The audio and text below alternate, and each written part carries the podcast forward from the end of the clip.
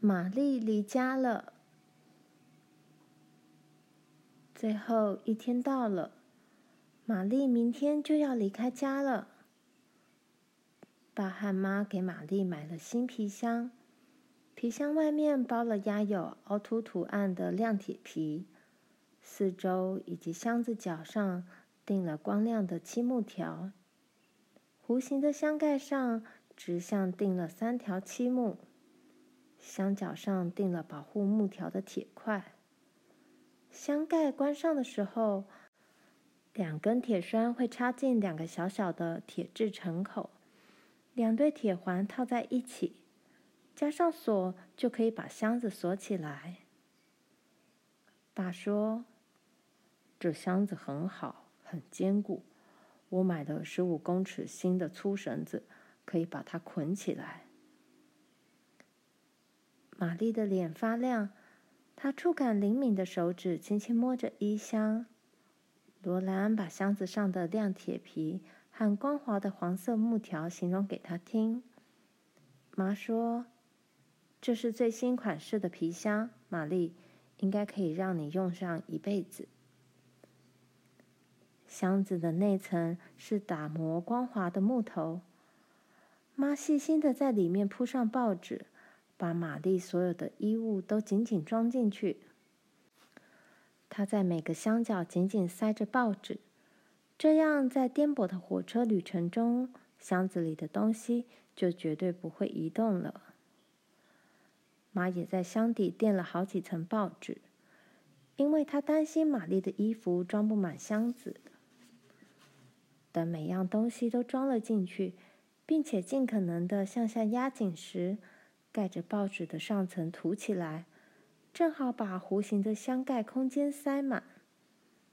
妈坐在箱盖向下压，爸爸锁套上锁好。接着，爸把衣箱翻来覆去，用新绳子紧紧捆起来。他抽紧绳子打结的时候，罗兰帮他拉紧绳子。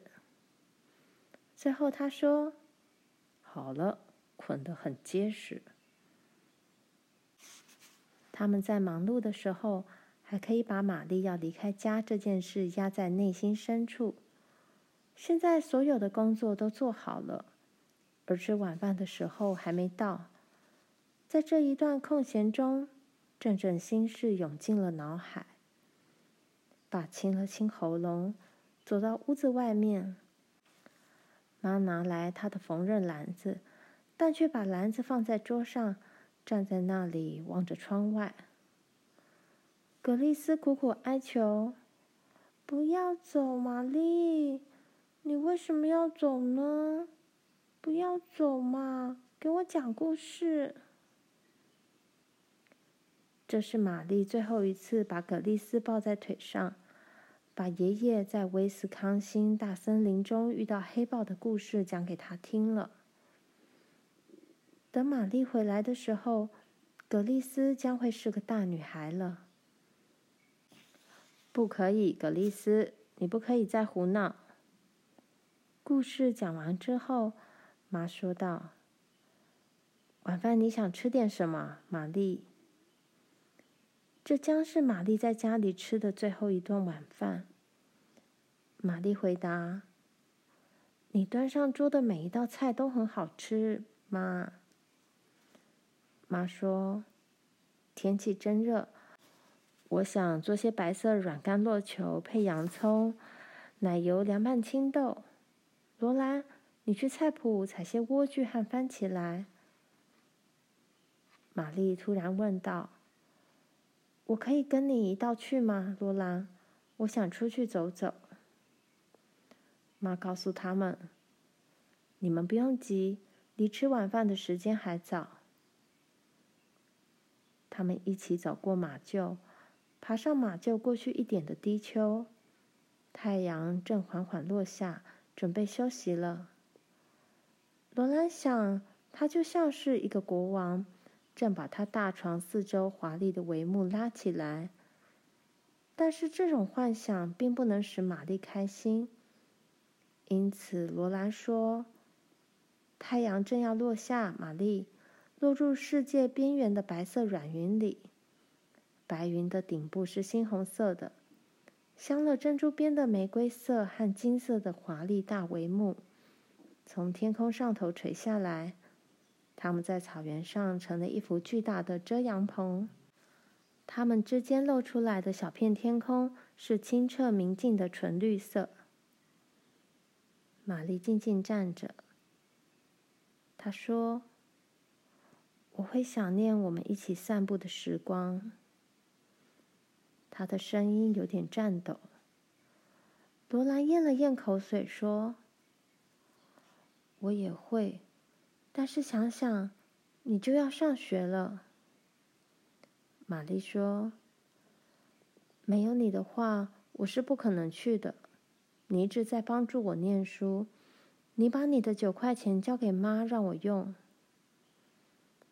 罗兰说：“这并不多，这跟我所希望的，这算不了什么嘛。”玛丽反驳：“这是很多很多，这是太多了。”罗兰的喉咙哽咽了，他用力眨眨眼，深深吸了一口气，可是他的声音却颤抖着。“我希望你喜欢学校，玛丽。”玛丽吸了口气，“哦，我会，我会的。想到能够念书、学习，哦，每一件事情，甚至还可以弹风琴，真是多亏了你，罗兰。”即使你现在还没有教书，但是你却帮助我去上学了。罗兰说：“等我年纪够大，我会立刻去学校教书的。那么我就可以多帮你一些了。”玛丽说：“我希望你不必做这些事。”罗兰回答：“嗯，我必须这么做。”只可惜我在满十六岁之前做不到。法律规定，教员必须年满十六岁。玛丽说：“那时候我已不在这里了。”突然之间，他们有种感觉，好像他这一去就不会再回来似的。在他们前面的岁月，既空虚又怕人。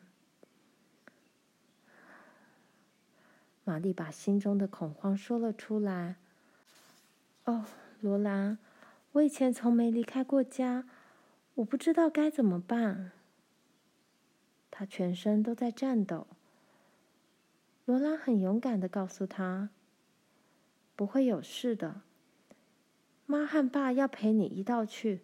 我知道你能通过考试，不要害怕。”玛丽坚持着说。我不是害怕，我才不害怕呢。可是我会很寂寞，但这是没有办法的事情。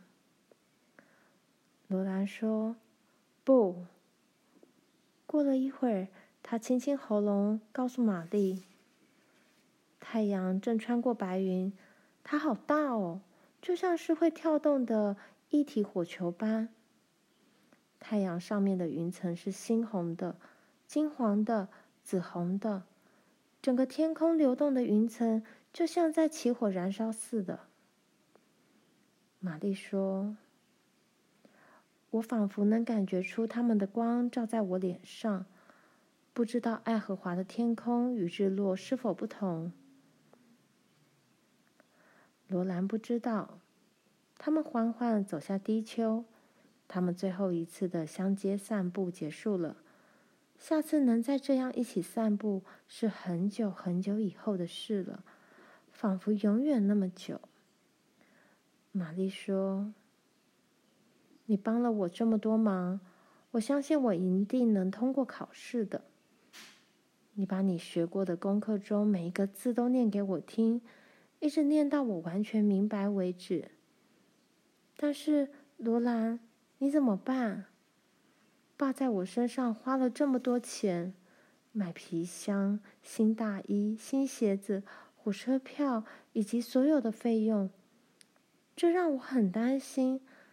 他们怎么能帮你和玲玲买课本和衣服呢？罗兰说：“别担心，爸和妈有办法的。你知道，他们一向都能应付过去的。”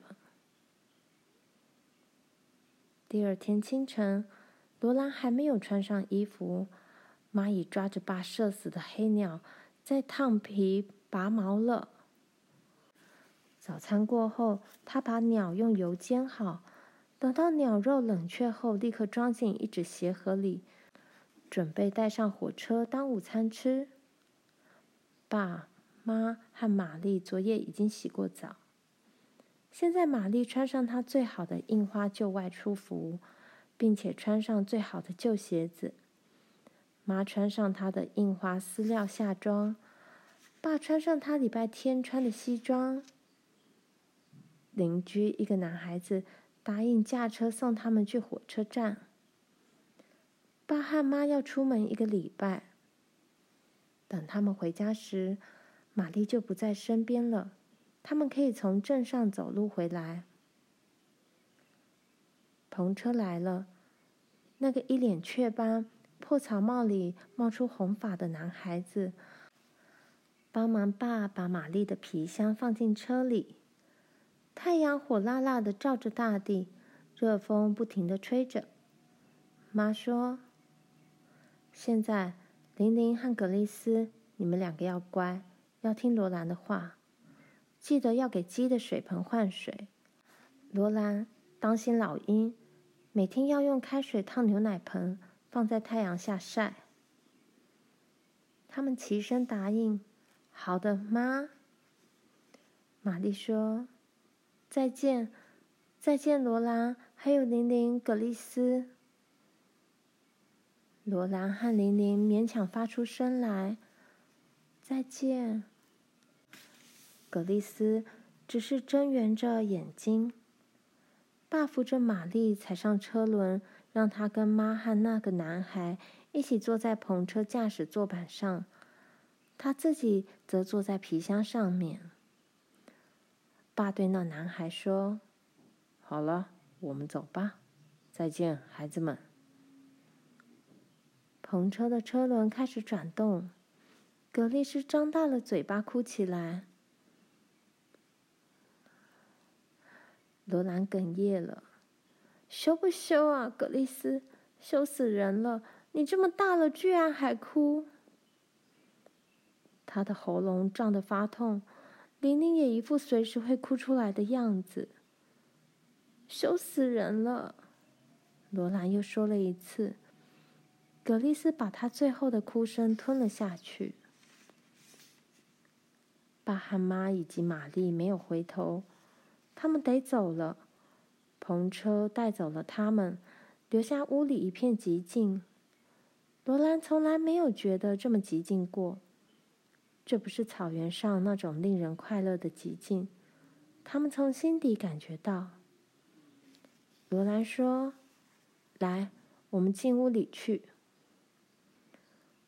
屋子里也一片寂静，静得罗兰不敢大声说话。葛丽斯把呜咽声强压了下去。他们站在屋子里，觉得四周什么都没有，只有寂静和空虚。玛丽走了，格丽丝又开始哭起来。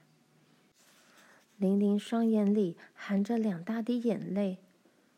这不是办法。从现在起，整整一个礼拜，罗兰要负责照料一切，妈要靠她了。她轻快地说：“听着，玲玲和格丽丝，我们要把这屋子从头到尾彻底清扫一下，就从现在开始。这样，等妈回来时，她会发现秋季大扫除的工作已经做好了。”罗兰一生中从来没有这么忙碌过，而且这工作还挺难的。他从来不知道把泡在水盆里的被褥捞起来、搅干，再挂在绳子上晾晒，竟会这么吃力。而葛丽丝总是喜欢帮忙，但他却越帮越忙。有时候他实在不知道该怎么办才能不生葛丽丝的气。更使他讶异的是，整理一间看起来似乎很干净的房子，怎么会把他们搞得这么脏？他们越努力工作，每样东西就变得越脏。情况最糟的那一天，天气非常炎热，他们又拖又扯的把塞满干草的褥套弄到外面，将里面的草拉出来，把褥套洗干净。等褥套晒干后，再将香甜的新鲜干草塞进去。他们已把床架上的弹簧取下，靠放在墙上。罗兰被夹痛了手指。现在他们要把床架拆开。罗兰扯一边，玲玲扯另一边。床的四个角松开来了。突然，床头板落下来，打在罗兰头上。他被打得头昏眼花，直冒金星。玲玲惊叫起来：“哦，罗兰，有没有打伤你？”罗兰说：“哦，还好，伤的不厉害。”他把床头板推起来，靠在墙上。他很快又滑下来，打到他的踝骨上。“哎呀！”他忍不住叫出声来。他无奈地说。如果他要躺着，就让他躺着吧。玲玲告诉他：“我们还得刷洗地板呢。”罗兰绷着脸说：“我知道我们还得刷洗地板。”他坐在地板上，紧紧握住脚踝，他那一头散乱的头发紧贴在汗湿的颈子上，他的衣裙又湿又热又脏。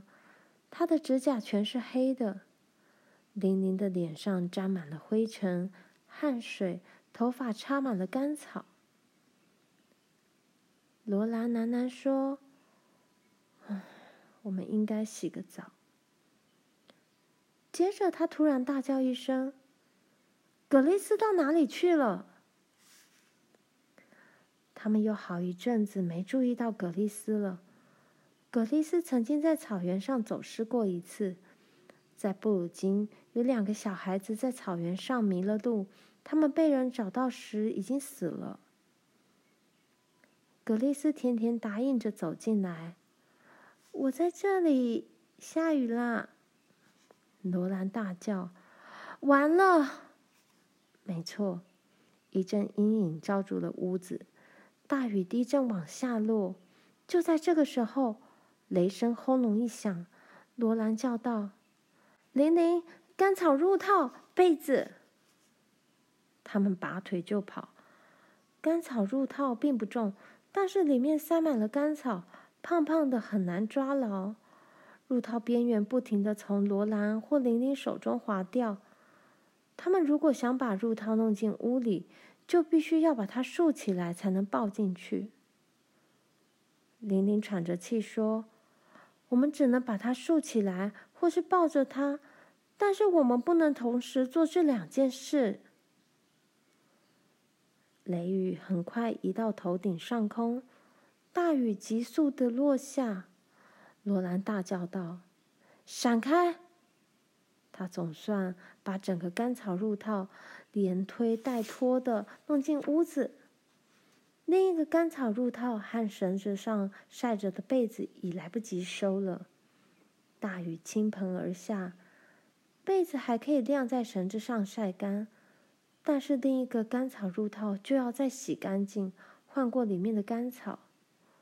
褥套一定要晒得干透才行，否则里面的干草会发出霉味。罗兰说。我们可以把另一间卧房里的东西搬到前房继续刷洗。他们就这么做了。有一阵子，屋子里只听见雷声、雨点打在屋顶上的声音、布擦木板的咻咻声以及凝水的声音。罗拉和玲玲跪在地上倒退着刷洗地板。快要刷洗完毕的时候，格丽丝很开心的叫道。我也在帮忙。葛丽丝正站在椅子上给炉灶涂黑油，她从头到脚都沾满了黑油。炉灶四周的地板上也到处都是点点滴滴以及一团团的黑色污迹。葛丽丝在黑油盒里倒满了水。当她笑着抬起头来，希望得到罗兰的称赞时，他用黑油布在弄得一塌糊涂的炉面上用力刷了一下，还把装了黑油水的盒子碰翻到地上。他的蓝眼睛里霎时充满了泪水。罗兰朝着乱七八糟的屋子胡乱看了一眼。原本妈留下的可是一栋又整齐又漂亮的屋子。现在他只能勉强的说：“没关系，葛丽丝，别哭，我会收拾干净的。”接着，他沉重地坐在床架堆上，前额埋进曲起来的膝盖间。啊，玲玲。我真不知道要怎么样才能做得跟妈一样好。她几乎要嚎啕大哭了。那是最糟的一天。到了礼拜五，屋里大致已整理的有点样子了。他们担心妈会提早回来，所以那天晚上一直工作到很晚。礼拜六，他们又工作到将近午夜才洗澡。然后倒头就睡。但是到了礼拜天，屋里已干净的一点瑕疵都找不出来了。炉灶四周的地板被刷洗得像骨头一样白，只留下一点点几乎看不出来的黑油痕迹。床上铺了干净洁白的褥垫，散发出新鲜干草的甜香气味。窗上的玻璃闪闪发亮。碗橱里的每一层隔板都刷洗过，每一只碗盘也都洗过了。罗兰说：“从现在开始，我们只吃面包，喝牛奶，让碗盘保持干净。”他们只剩下窗帘还没有洗烫挂上，当然，他们还要洗一些日常要洗的衣服，这些都是礼拜一才要做的。他们很高兴，礼拜天是安息日，一个休息的日子。到了礼拜一清晨，罗兰洗了窗帘。他和玲玲把其他洗好的衣服挂到晒衣绳上时，窗帘已经干了。他们在窗帘上喷水熨平，然后挂到窗上。现在屋子里已经焕然一新，十全十美了。罗兰偷偷告诉玲玲，在爸和妈回家之前，我们要把格丽丝关在屋子外面。他们甚至没有兴趣出去走走，因此就坐在屋檐下的草地上，一边看着葛丽丝在草地上跑来跑去，一边留意火车冒出来的烟。他们看见火车的黑烟。从草原上滚滚冒出来，然后像一行看不清楚的字句般消失在天际。他们听到火车的汽笛声，停了一下，接着又响了。滚滚的黑烟又开始在低空中写字了。就在他们几乎已认定爸妈不是搭这班火车回来时，却看见他们小小的身影在很远很远的地方。正从通往镇上的那条路走过来，失去玛丽的孤寂感又回来了，就像他离去时那么强烈而令人痛苦。他们在大沼泽的岸边迎接爸妈。过了一会儿，他们同时开口说起话来。爸和妈对那所专门供盲人念书的学校十分满意。他们说，那是一幢很大的砖造建筑物，是个很好的地方。冬天来临时，玛丽在那里将会很暖和、很舒服。她可以吃到很好的食物，跟她在一起念书的女孩子都很讨人喜欢。妈非常喜欢跟玛丽同住一间寝室的室友。学校里的老师都很慈祥。玛丽很轻易的就通过了入学考试。妈在那里没有看到谁穿的比玛丽更好。他要学的课程有政治经济学、文学、高等数学、缝纫、编织、珠饰手艺以及音乐。学校里有一架大风琴。